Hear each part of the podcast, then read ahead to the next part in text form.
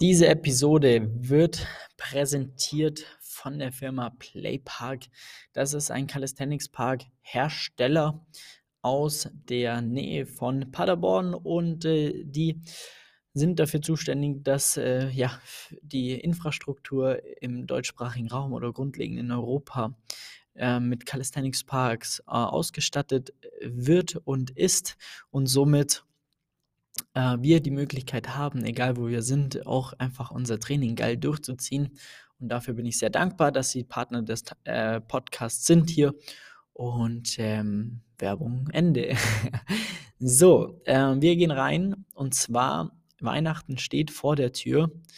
Und die Temperaturen sind ja jetzt doch schon äh, massiv gefallen. Ich meine, wir hatten Gott sei Dank einen sehr warmen November noch, aber jetzt langsam im Dezember ähm, ist es doch gut umgeschwenkt und äh, es wird immer mal kälter in der Früh sowieso, abends sowieso, untertags auch.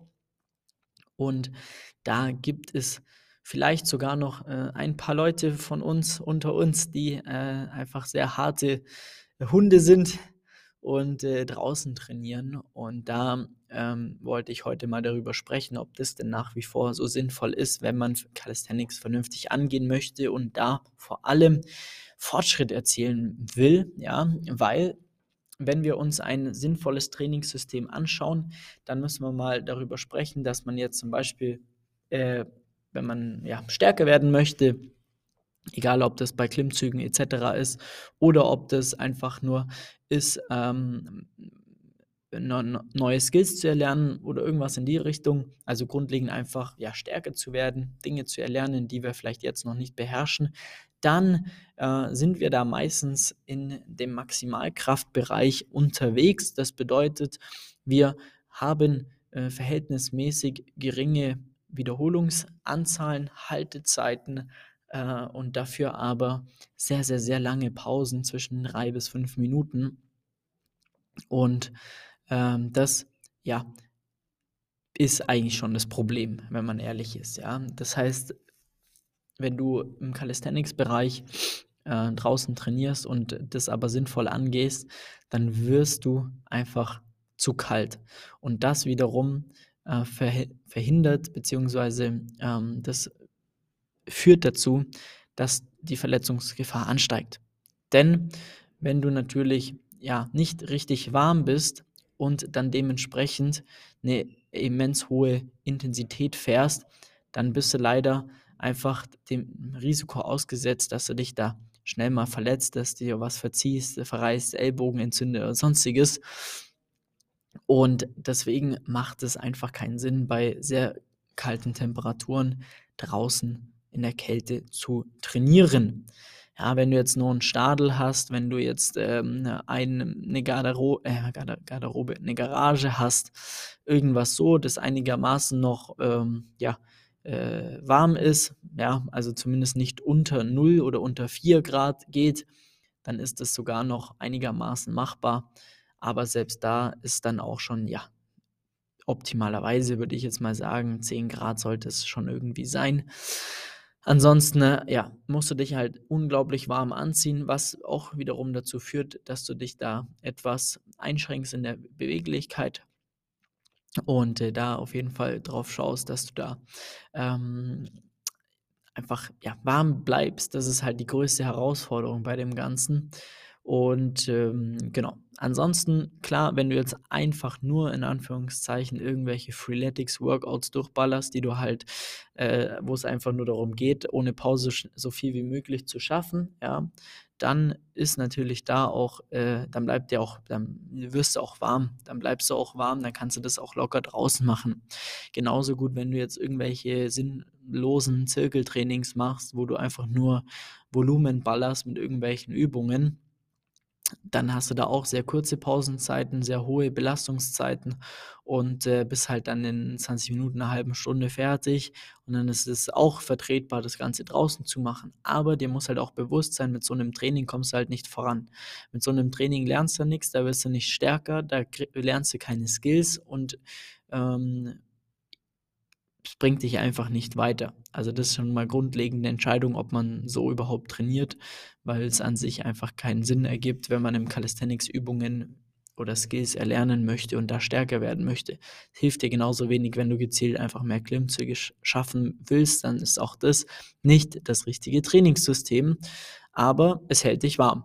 So, und jetzt ist halt die Entscheidung, trainiert man draußen, trainiert man drinnen irgendwo, ja, ähm, vielleicht geht man einfach zu Hause in der Klimmzugstange ein paar Ringe, dann hast du eigentlich eh alles da, was du benötigst, ja. Oder meldest dich über den Winter im Fitnessstudio an. Oder du hast so einen Luxus, dass du eine Garage, einen Stadel, irgendeinen Abstellraum, einen Keller hast, wo du da trainieren kannst. Das wäre natürlich auch optimal. Das hängt immer davon ab, wie du natürlich auch wohnst, ja.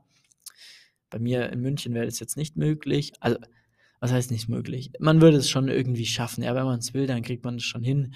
Dann eine Klimmzugstange in den Türrahmen zu hängen, das sollte eigentlich kein Stress sein und dann du eigentlich alles, weil dann kannst du da die Ringe daran, danach aufhängen und dann passt es. Dann könnte ich sogar äh, in meiner Wohnung in, in München hier ähm, trainieren. Aber das ist Gott sei Dank nicht notwendig, weil wir halt ein eigenes Gym haben. Aber ja, das heißt, ist es einfach nicht so wirklich sinnvoll, wenn es richtig kalt ist, draußen zu trainieren, weil das Verletzungsrisiko erhöht wird. Ähm, wir haben ein, zwei Leute, die draußen aktuell noch trainieren, die sind aber auch gerade am Schauen, äh, reinzugehen. Da ist das Training jetzt sehr, sehr, sehr gut optimiert, dass man die Pausenzeiten sinnvoll nutzt für andere Übungen. Ja. Ähm, man arbeitet da dann hin, dahingehend mit Supersätzen, die müssen aber auch sehr, sehr, sehr sinnvoll gewählt werden, sonst macht es überhaupt gar keinen Sinn. Da geht es eigentlich nur darum, äh, warm zu bleiben, äh, um trotzdem das Maximale rauszuholen. Und äh, das kriegen wir sehr, sehr gut hin. Das ist auf jeden Fall noch eine Möglichkeit, aber jetzt, wenn es dann noch kälter wird, dann macht es keinen Sinn und deswegen sollte man da auf jeden Fall dann eher Tendenz schauen, dass man da eher reingeht, ja, weil wenn du jemand bist, der da ähm, viel Wert darauf legt, draußen zu trainieren, Outdoor-Training zu machen, dann musst du halt bewusst sein, dass sie in den nächsten drei, vier Monate halt jetzt keinen vernünftigen Progress machen wirst, weil du musst dich darum kümmern, dass du warm bleibst, danach die Übungen ausrichtest und ähm, das dann aber meistens ein Training sein wird, das einfach nicht perfekt ist für äh, Übungen, in denen du besser werden willst, neue Dinge erlernst, ja. Deswegen, ähm, ja, pack dein Ego ein, geh nach Hause und äh, trainier dort oder irgendwo anders indoor, da bist du besser aufgehoben und du bist einfach ähm, dem Risiko, dich zu verletzen, minimierst du einfach sehr stark.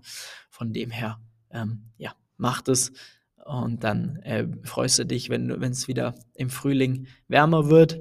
Ja, weil dann macht es nämlich noch viel mehr Spaß, dann wieder rauszugehen, wenn es warm ist, wenn, wenn man die ersten Sonnenstrahlen wieder genießen kann, dann hat man ja genügend Zeit auch wieder draußen zu trainieren. Das ist ja dann auch richtig, richtig geil. Und du bist dann halt äh, verletzungsfrei geblieben, hoffentlich, und kannst dann da ordentlich Gas geben. Genau, deswegen raus, rein mit euch, rein mit euch, ja. Also schaut, dass er da eine Indoor-Möglichkeit findet, die euch einfach warm hält und äh, dann kommt es auch im, im, Training vernünftig voran. Und wenn ihr wissen wollt oder wenn du wissen willst, wie das Training da optimalerweise auch aufgebaut werden sollte, dann für dich in deiner Situation, wo du trainierst, melde dich sehr gerne unter www.flex-calisthenics.com. Trag dir gerne einen Termin ein für ein kostenloses Beratungsgespräch. Dann freue ich mich da schon bald mit dir zu sprechen. Ansonsten bis zur nächsten Episode. Mach's gut, dein Flex. Ciao.